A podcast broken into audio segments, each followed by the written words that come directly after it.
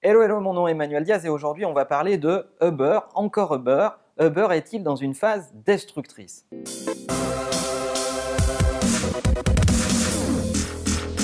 C'est intéressant de regarder le conflit Uber contre ses propres chauffeurs en ce moment.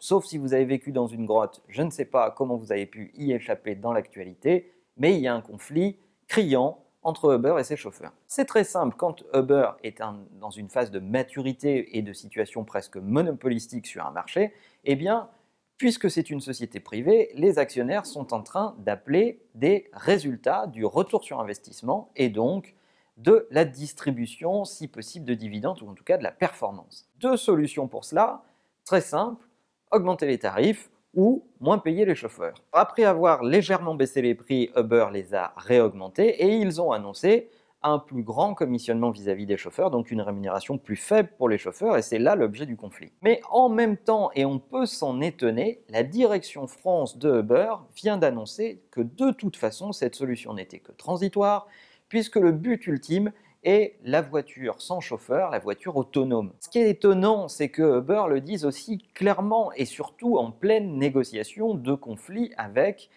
ce qui est la représentation de la marque chez le client final, son chauffeur. Comment assumer le fait de dire qu'on est dans une période transitoire où euh, finalement, à terme, on va se passer des chauffeurs? Est-ce que c'est tactique? Sincèrement, c'est étonnant de prendre cette position en plein conflit salarial ou presque salariale. Clairement, c'est une façon de dire aux chauffeurs, de toute façon, vous êtes une solution transitoire, puisque bientôt, on va pouvoir se passer de vous. On sait tous que dans toutes les formes d'innovation, il y a une période de construction pour acquérir des clients et puis une période de destruction des emplois classiques pour une forme de réadaptation et de redistribution entre la technologie et les êtres humains qui participent à ce service. Et Uber est certainement en plein milieu de cette phase-là.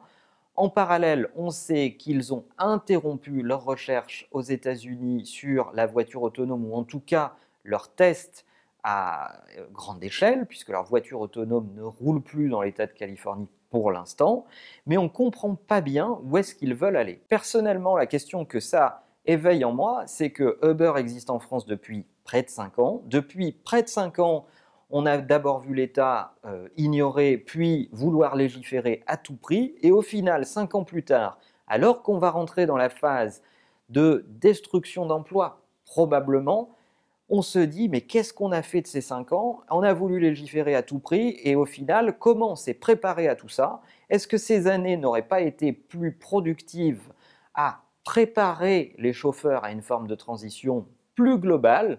Et une forme de transition de métier potentiellement, c'est la question qu'on pourrait se poser. Ça pose plus largement la question de la formation continue et de l'adaptation au monde dans lequel on vit et de l'acquisition de connaissances permanentes. Je serais curieux d'avoir votre avis dans les commentaires. Je sais que c'est un sujet difficile, douloureux, compliqué, mais on ne peut pas nier la réalité et les technologies qui nous environnent. Elles nous obligent à euh, penser notre métier et nos compétences à plus long terme. Dites-nous ce que vous en pensez dans les commentaires. Comment vous vous préparez dans vos propres métiers à voir arriver peut-être des robots, de l'automatisation ou en tout cas une forme d'innovation qui va challenger la façon dont vous exercez votre métier tous les jours? Ça m'intéresse d'avoir votre avis et n'oubliez pas bien sûr que la meilleure façon de marcher, c'est de vous abonner. À bientôt